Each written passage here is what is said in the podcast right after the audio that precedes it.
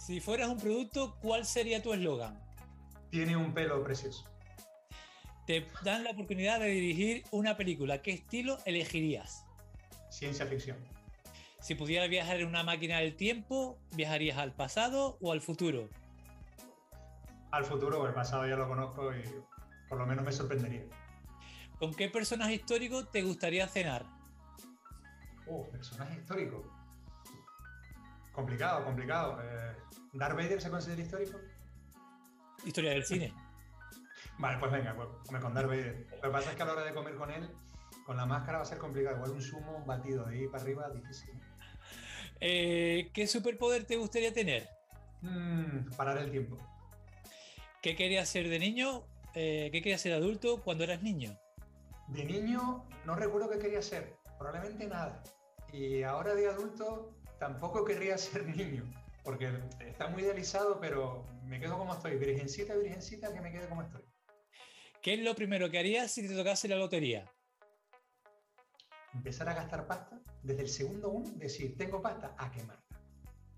¿Qué es lo que te pone más nervioso en esta sociedad en la que vivimos? La imposición de la corrección política y los límites a las libertades.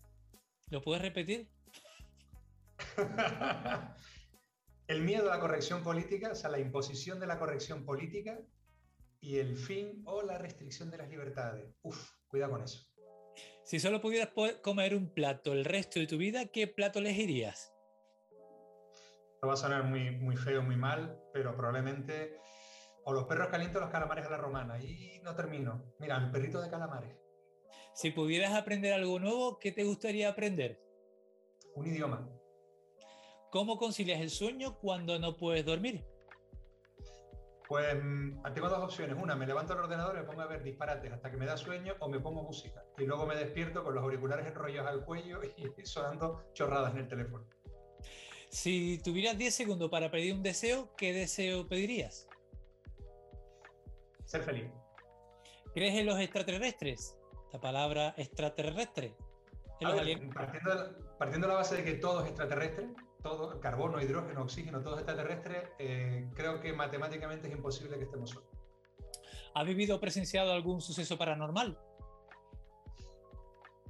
Eh, ah, me debato entre si fue sugestión mía o paranormal, pero diría que sí, casi sí. Un día me lo cuenta. Sí, sí, es raro, pero bueno. ¿Existe un destino ya escrito o lo creamos nosotros con nuestros actos? Eh, no recuerdo quién dijo una frase maravillosa, que estamos condenados al azar. No existe nada prescrito, todo es azar. Toda en la naturaleza las dos fuerzas más importantes son la gravedad y el azar. ¿Qué crees que nos espera después de la muerte? Nada. Creo que nosotros nos hemos creado todo lo que hay después y creo que no nos espera, no nos espera nada. Hombre, la energía ni se crea ni se destruye, pero creo que nada. Si pudiera darte un capricho ahora mismo, ¿qué capricho te darías? Una cerveza bien fresquita. El primer buche, cuando tienes calor, es de lo mejor del mundo. ¿Tienes algún ídolo o persona que te inspira? Mm, una no. Hay, hay muchas que sí, pero una sola es imposible. ¿Cuál es tu forma favorita de pasar el tiempo cuando no estás trabajando? Uf, eh, disfrutar en todas sus formas, disfrutar del sol, del mar, del vino tinto, de los amigos, de mi pareja, de absolutamente todo. Disfrutar, vivir, sentir, o sea, la alegría, reírse. Me encanta reír. ¿Comes alimentos caducados aunque tenga buena pinta y huelan bien? Sí. Sí. Sí. Lo reconozco, sí, sí, sí, lo, sí, Si pudieras dedicarte a cualquier otra cosa que imagines, ¿qué trabajo tendrías? Pues mira, creo que uno de los mejores trabajos del mundo podría ser director de cine. Lo que pasa es que no tengo el talento para eso. Pero no me hubiese importado ser Barney Ramos en otra vida. ¿Ser quién? Barney Ramos. El gran Barney José de Ramos. Del grande de los grandes. Si fueras invisible, ¿qué sería lo más gracioso que harías? No, no sería gracioso.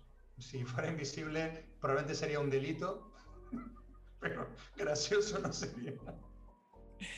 Eh, si pudieras saber solo una cosa del futuro, ¿qué preguntarías? Uf, si voy a seguir siendo feliz. ¿Qué tres cosas aprecias más en una persona? Uf, difícil. La bondad, odio la maldad, la sinceridad también y que tenga un pelo bonito, como, yo. Y como yo. ¿Cómo te, ¿Cómo te describirías en tres adjetivos? Eh, simpático, creativo, desastroso. Y la última de este quiz inicial, ¿de dónde surge tu motivación? ¿De dónde surge tu motivación para afrontar el día a día?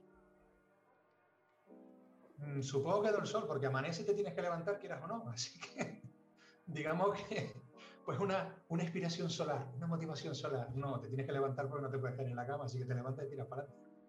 Muchas gracias. Pues 3, 2, 1, intro. Ya estás sentado en tu butaca. Las luces se apagan. Empieza la película o la obra de teatro. Y Canarias de Cine está junto a ti. El director grita, ¡Acción! Un nuevo rodaje producido en nuestras islas comienza y Canarias de Cine te lo cuenta. Otro año más regresa nuestro prestigioso Fimusité. El festival Isla Calavera también arranca Destacados artistas y creadores visitan nuestra tierra y Canarias de Cine lo vivirá para contártelo. Poder conocer a ese actor o actriz que tanto te gusta a través de una entrevista distinta y cercana. Canarias de Cine lo conseguirá para ti. ¿Ya estás cómodo en tu butaca? ¿Tu móvil apagado? Pues aquí comienza Canarias de Cine.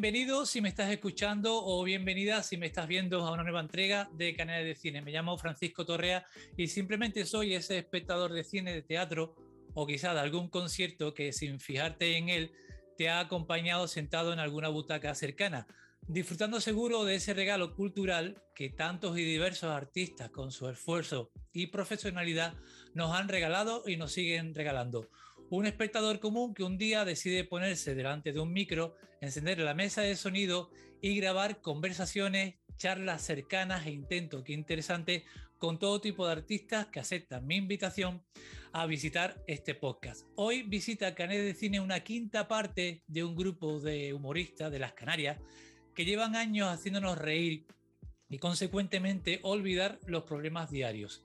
Empezaron en la radio, después crearon un canal loco, un canal muy loco de televisión ficticio, lleno de parodias y personajes divertidos. Había nacido un grupo de locos maravillosos que actuación tras actuación siguen llenando su baúl viajero de artistas con los aplausos y el cariño del respetable.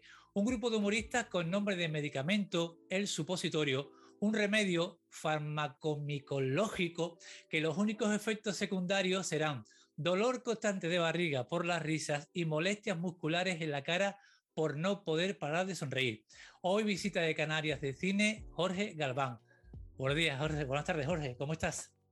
Muy buenas tardes, don Francisco. Un admirador, un esclavo, un amigo, un siervo, como decía el gran López Vázquez. Encantado de estar contigo.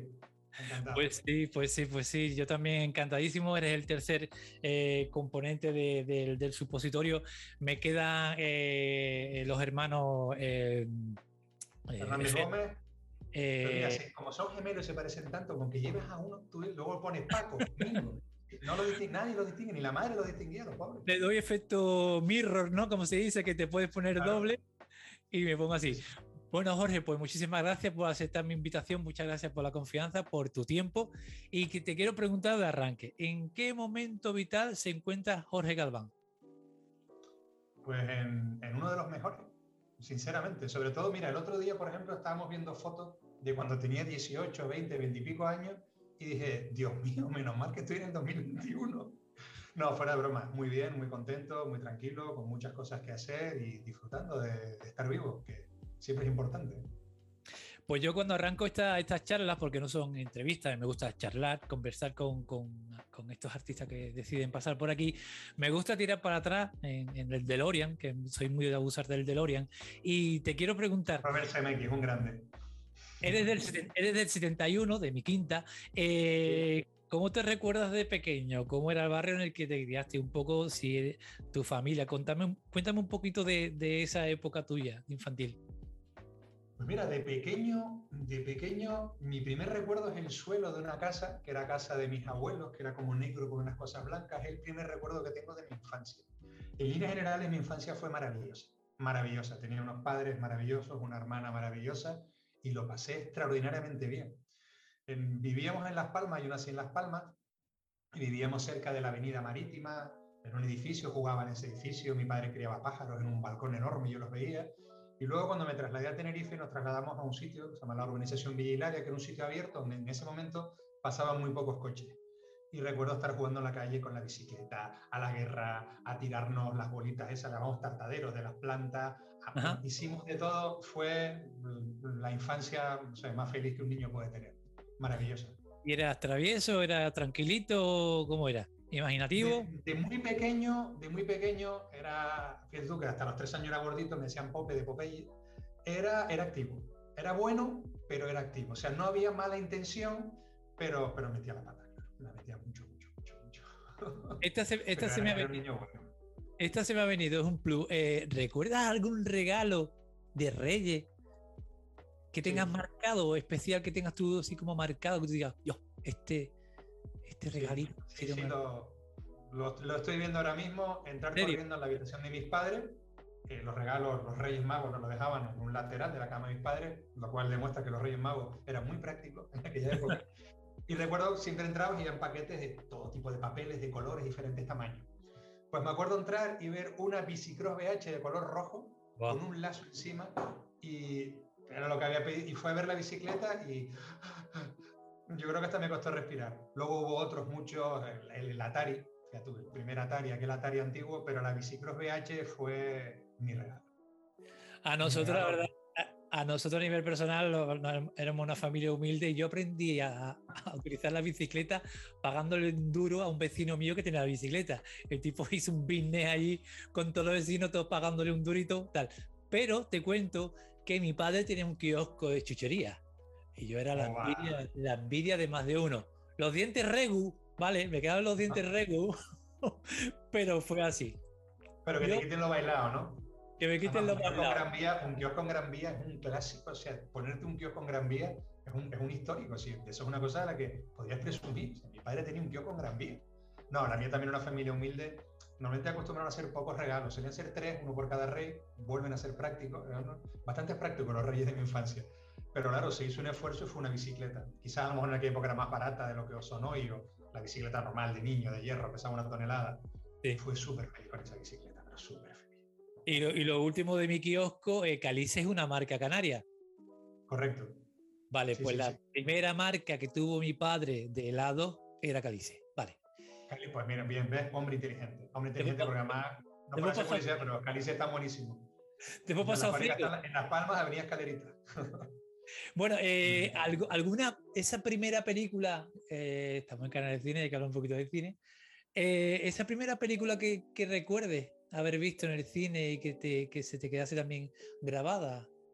Mira, se me quedó grabada, tengo varias. Hay una japonesa de animación, yo no sé si era Bioman o Inframan, o era con una especie de disfraz de robot, estos antecesores de Power Rangers, te hablo de los 70, ¿eh? Un señor con una máscara, lo estoy viendo ahora mismo, pero Tú que no recuerdo el nombre. Esa peli a mí me impactó de mí.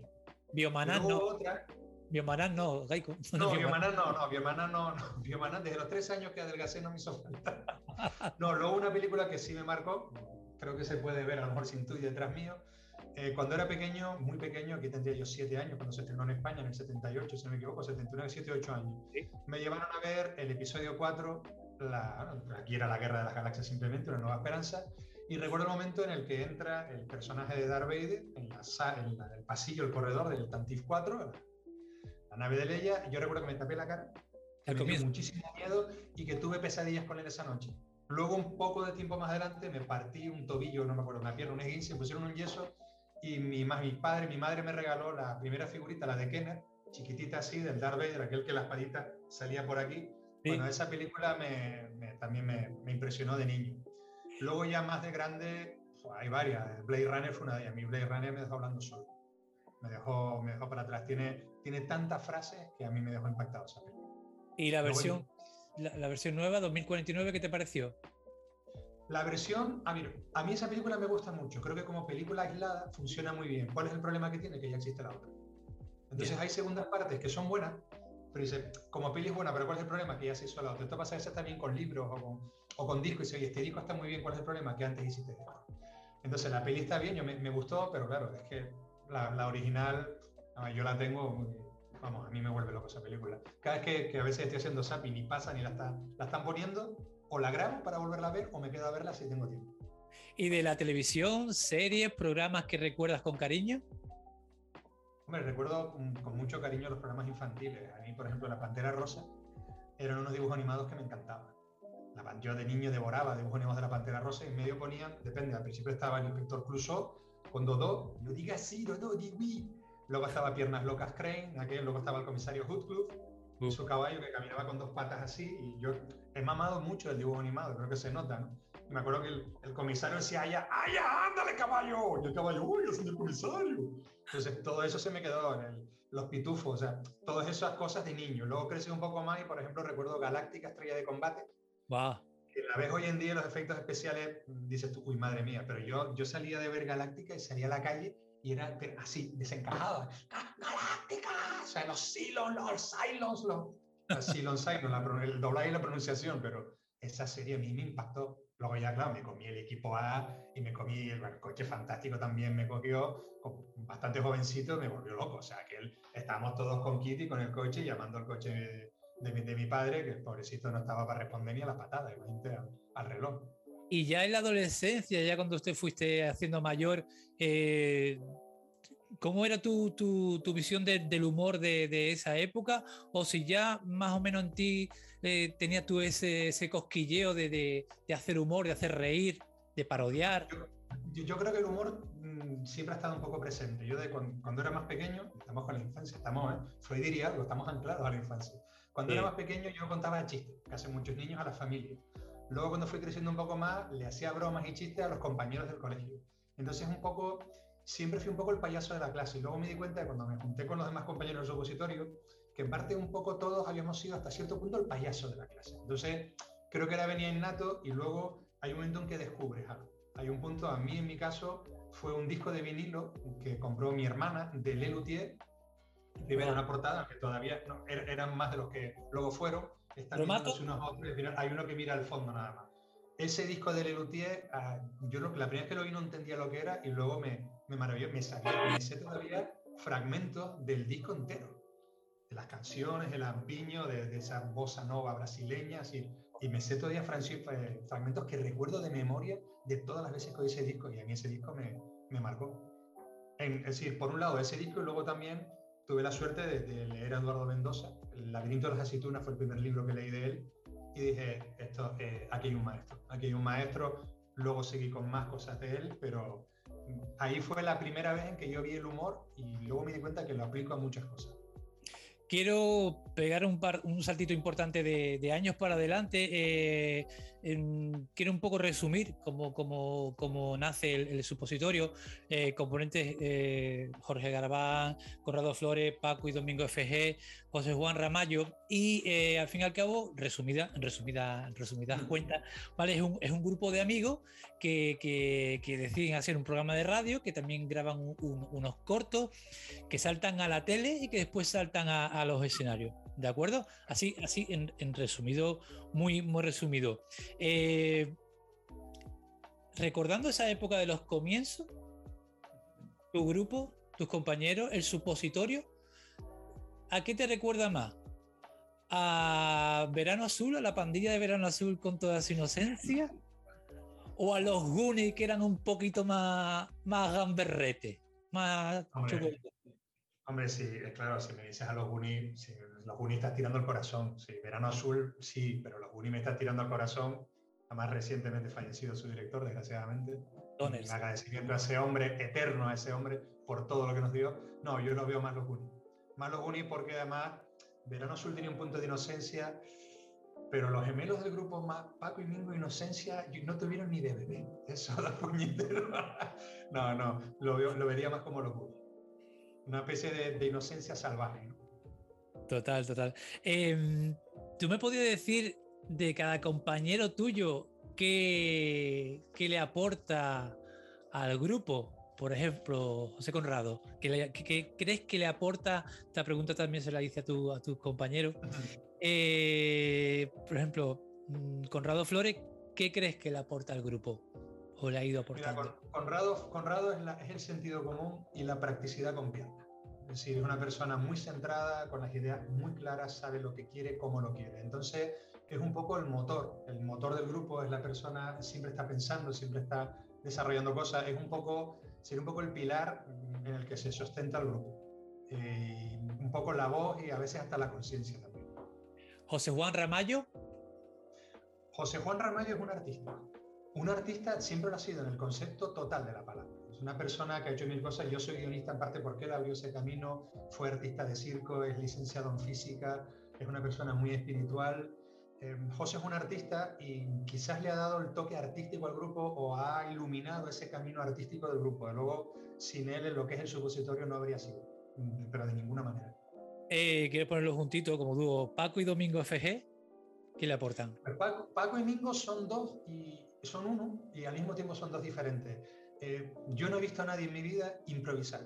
La capacidad de improvisación de Paco y Domingo es un disparate y la capacidad de rellenar, de poner chistes, de, el, el humor, el humor negro, pero negro inteligente, la finura, es algo que, que no, me lo, no, me lo, he vuelto a encontrar. Jamás nadie tan rápido, ni ni nadie con esa chispa y con ese humor son algo espectacular. Y luego son muy diferentes al principio parecen, físicamente se parecen, pero luego el humor es diferente y luego además encima se complementan los puñeteros. Pero hay muchas cosas del supositorio, muchos sketches, muchos gags, muchos chistes que son profundamente FG. Hay que decir que ellos vienen de padre marinero gallego y madre gaditana. es, una, es una mezcla imbatible. Con lo cual ahí está dicho todo. La, la socarronería y también la imaginación llevada al poder. Yo soy de Cádiz no sabía, no sabía eso, que eran de... Pues sí, sí, son, son de Cádiz, son de, del Piojito, las madres del Piojito y son, ah. son medio... Del Piojito son medio gaditano y yo creo que tienen más de gaditano que de gallego. El, el Piojito explica a lo, a lo, que nos estén oyendo o viendo que Piojito es un mercadillo que se hace un día a la semana en la barriada de La Paz allí en Cádiz. Hace muchos años que no voy al, al, al, piojito. Tiempo que no o sea, que cae, cae, es otro planeta. O sea, está la, la, Tierra y cae. Cae va aparte, eso, ese cae o E. Eso es demasiado. ¿Y Jorge Galván qué le aporta al supositorio?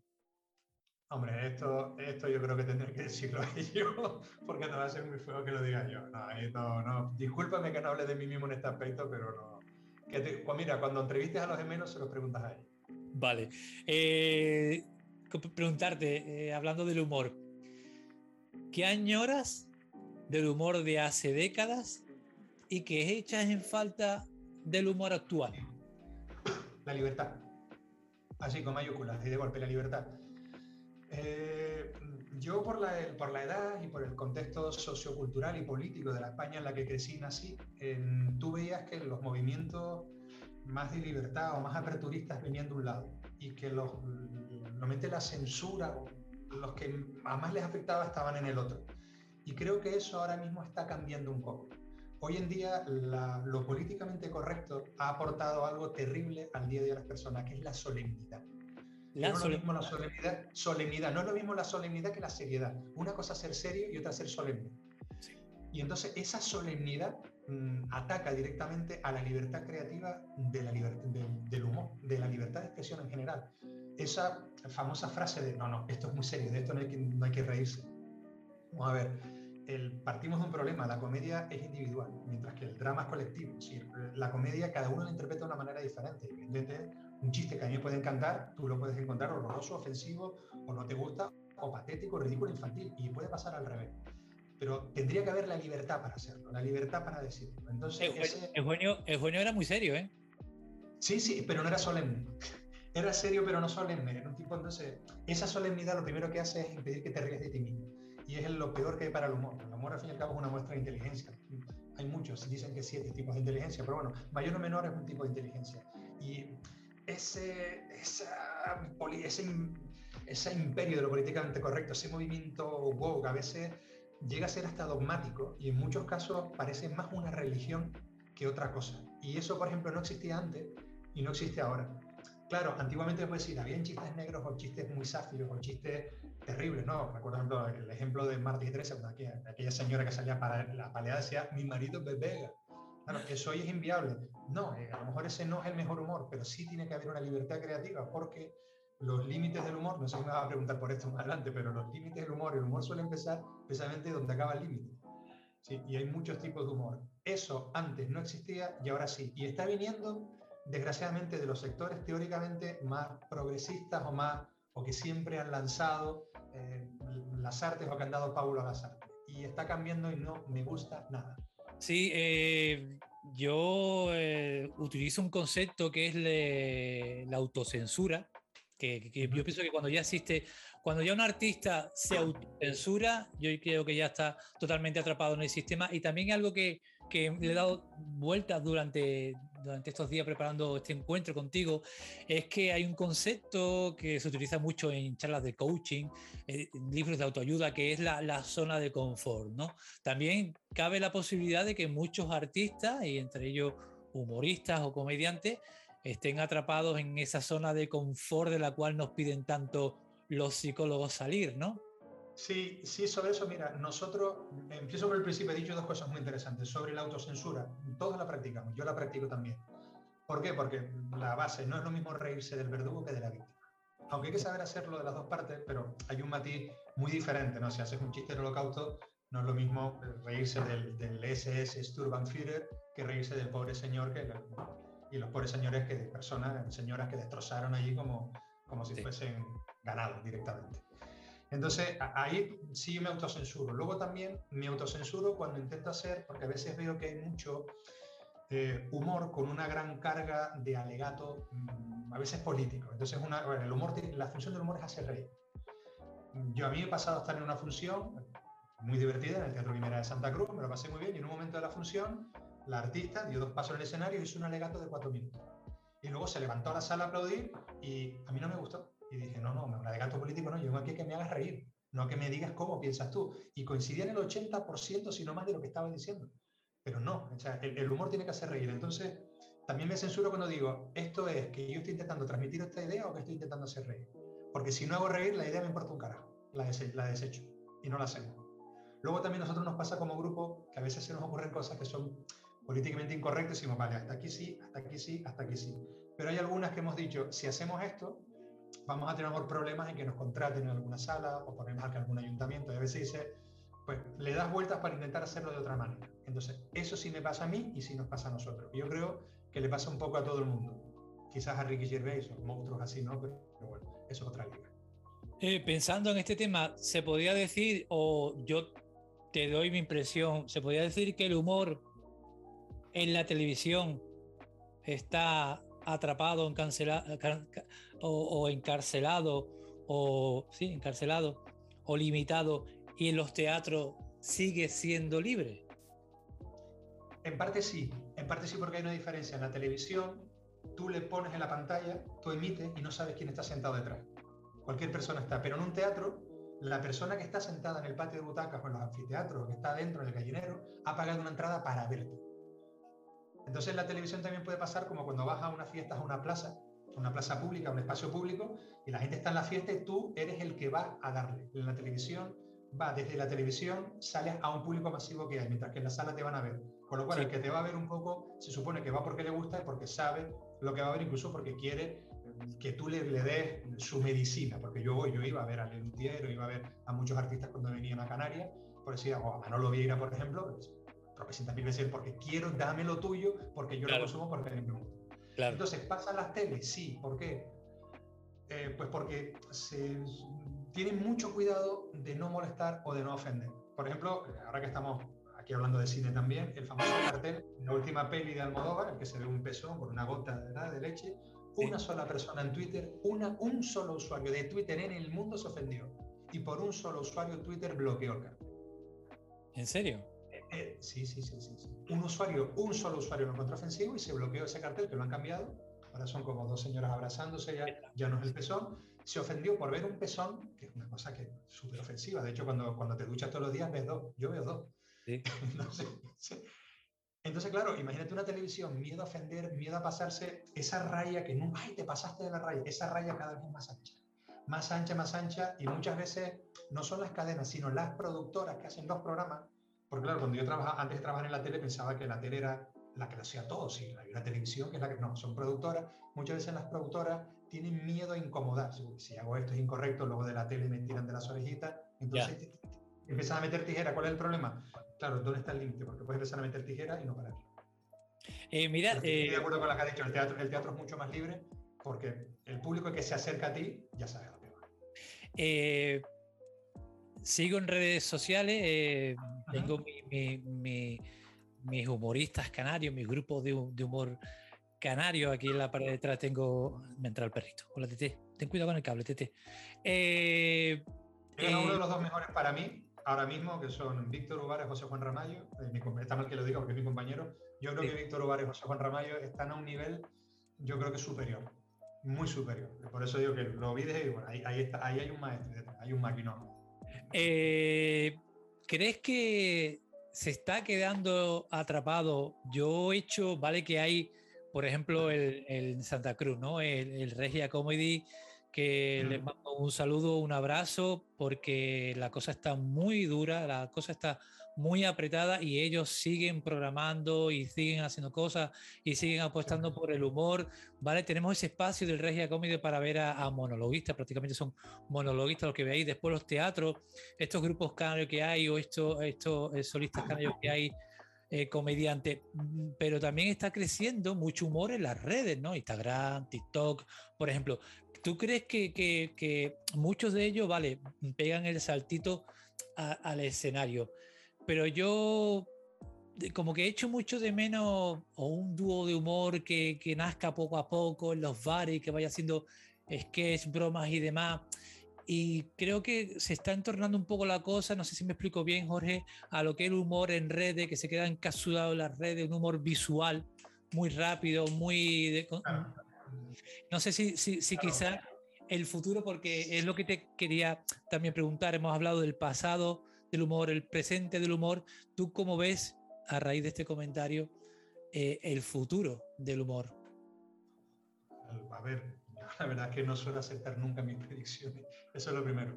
Eh, a ver, tienes, comparto el, análisis que has hecho, eh, las redes han cambiado, Internet, la comunicación ha cambiado nuestra vida para bien y para mal, en los dos sentidos. Hay cosas que antes eran mejores y que ahora son un desastre, y al revés. Y contra eso no, no se puede cambiar. La primera palabra es repercusión. Como dices tú, si empiezan dos personas o tres o una persona en un bar, poco a poco el boca a boca, oye, vete a verlo. Claro, si esa persona empieza, en vez de empezar en un bar, empieza en internet, pues se te forma un Ibai Llanos, por ejemplo, en poco tiempo es una personalidad ya arrolladora. Entonces, el impacto de las redes sociales, te lo digo, por ejemplo, nosotros eh, mm, como grupo El Supositorio trabajamos muy mal las redes sociales. Empezamos en su día con el YouTube, de hecho nos hicimos famosos, nos, hicimos conocidos a través de colgar aquel programa que hicimos en Televisión Canaria en el YouTube, que fue una cosa que hicimos hace muchos años, cuando prácticamente nadie lo hacía.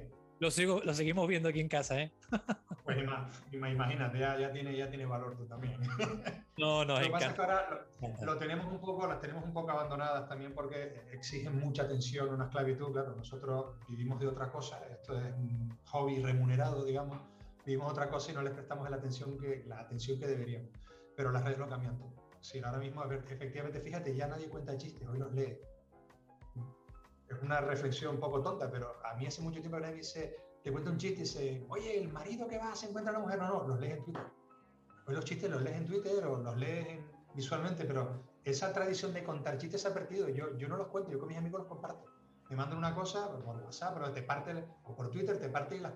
yo no tengo Twitter, no tengo redes sociales, no. Las compartes y te ríes. Entonces, yo creo que por ahora va a seguir eh, por la vía digital, porque creo que a corto o medio plazo es la fórmula de comunicación global absoluta que hay ahora mismo y creo que todo va a ir por ahí. Te quiero preguntar por tus referentes en el humor, eh, Jorge, desde joven o adulto. ¿Cuáles son tus referentes? Hombre, Aparte de Lutier, Lutier, evidentemente, que lo has comentado. Sí, Lutier, Lutier tío, fue de los primeros, fue un golpe, golpe fuerte. Luego eh, me gustó mucho Eduardo Mendoza cuando lo leí, me gustó, eh, voy a nombrarte clásico, lo que, te, lo que te va a nombrar todo el mundo, pero Woody Allen, recuerdo Banana, que fue de las primeras pelis que vi del Banana, me reí lo que me dio la gana, pero, pero me reí. Luego ya de mayor fui descubriendo otras cosas, en, su día, claro, de niño me partía con Martes y 13, más pequeño me partía con, con Martes y 13 y con todo ese humor. Quizás la el referente más fuerte, el descubrimiento más fuerte fueron los Monty Python ya de mayor, Además, ya estaba bastante mayor para ver lo que hacían.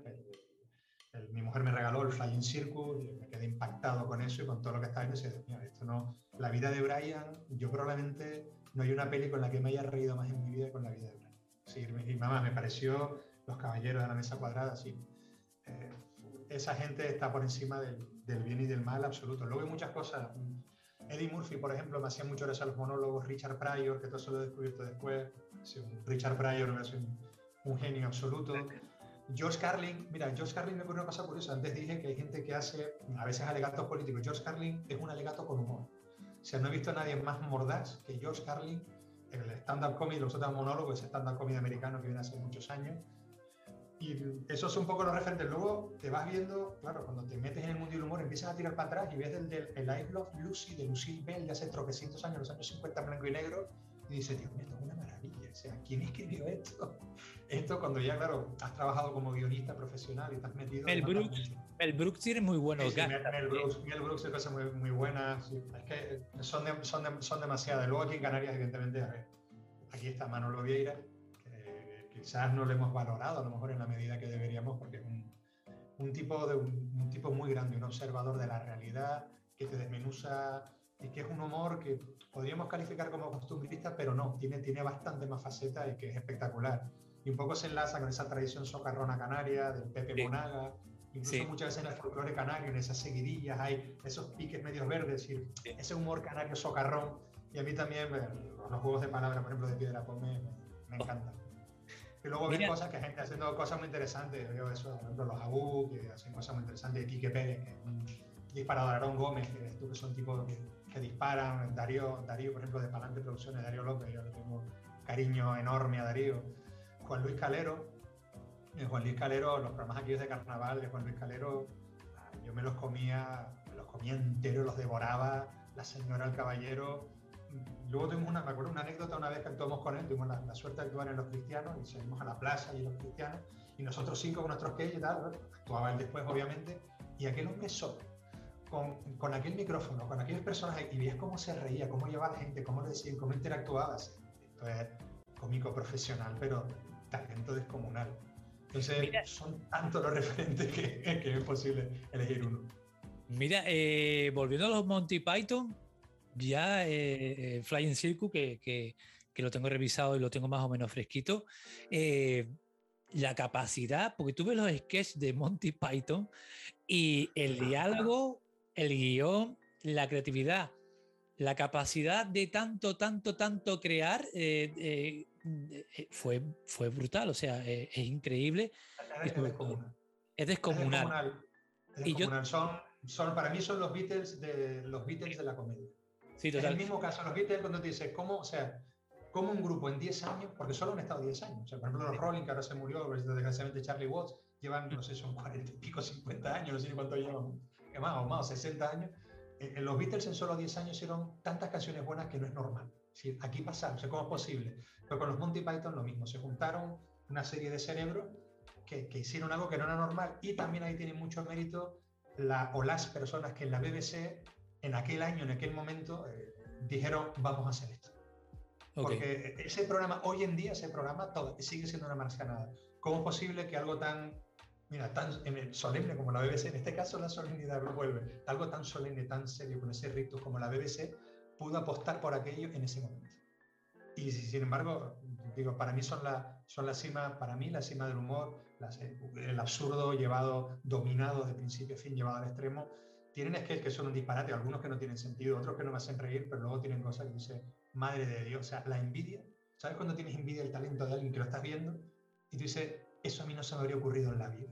¿Cómo puñeta se les ocurre esto? O yo habría matado, habría matado por escribir este sketch. Y lo hace. Y John Cleese, por ejemplo, John Cleese delante de la cámara, yo me parece un súper dotado. Hablando de, hablando de escribir guion y de crear, eh, eres guionista también desde hace muchísimo tiempo. O, ¿cómo, ¿Cómo alimentas y con qué alimentas tu, tu creatividad, Jorge, a la hora de realizar eh, sketch, eh, escribir guiones, monólogos?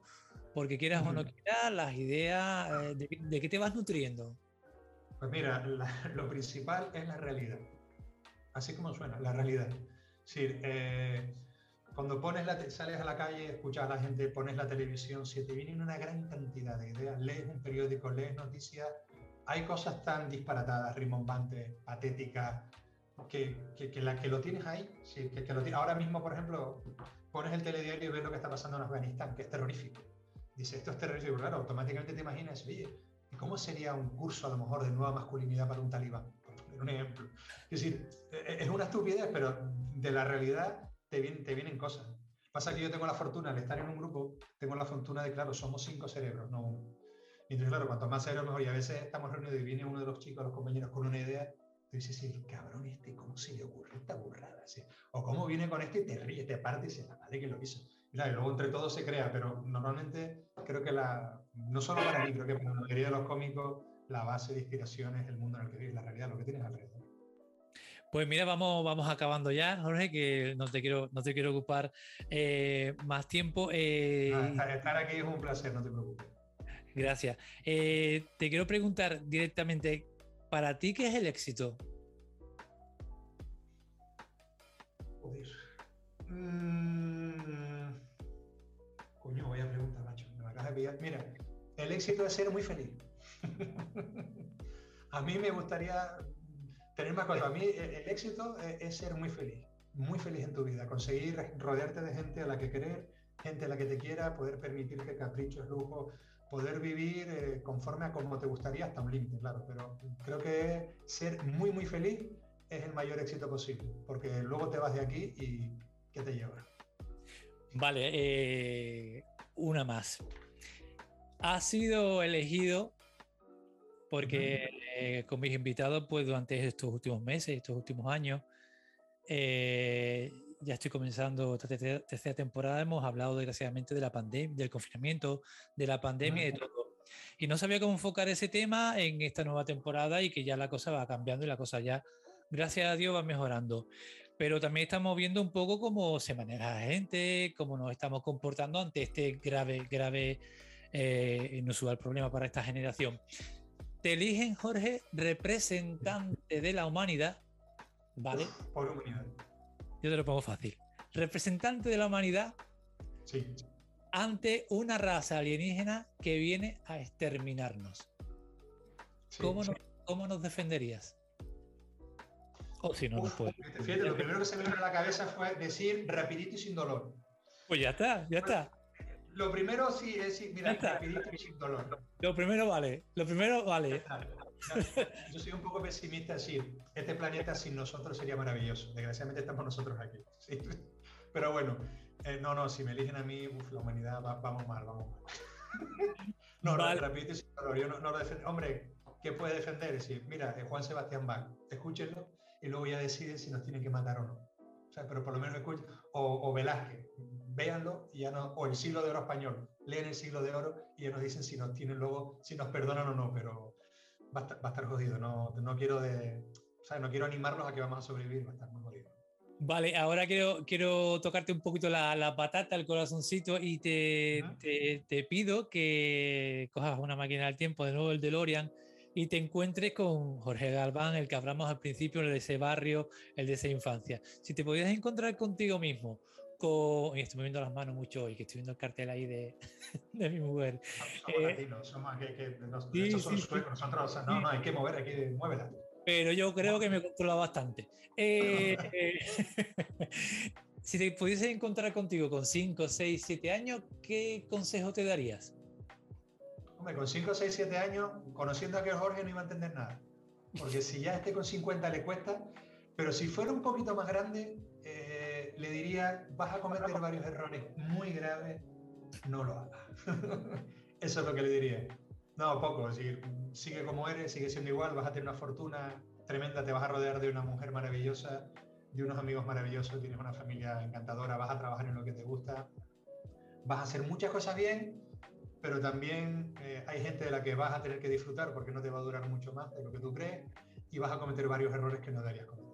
Es verdad que luego aprendes de ellos, pero algunas cositas que no deberías cometer. Eso es lo que le diría. Y que para Y viajamos. Así, que cuando tenga 50 años le van a operar de un dedo. Eso también porque, para que se vaya haciendo la idea. y viajamos al futuro y tienes la oportunidad de encontrarte contigo con 80, 85, Dios quiera, con 90 años. ¿Qué te preguntarías? Yo a ese Jorge de los 80 le diría, dime por favor que estás cobrando la pensión. Dime que estás cobrando la pensión porque no tengo mucho ahorrado y yo no sé si este tema de pensiones va a aguantar. ¿Y cuánto? ¿Y cuánto? dime, Jorge, dime que estás cobrando nada más. Con que me digas que sí, digo, ya está, aunque sea no contributivo, vale, ya está, gracias. Por lo menos, oye, eso a día de hoy, en el 2021, es una alivio.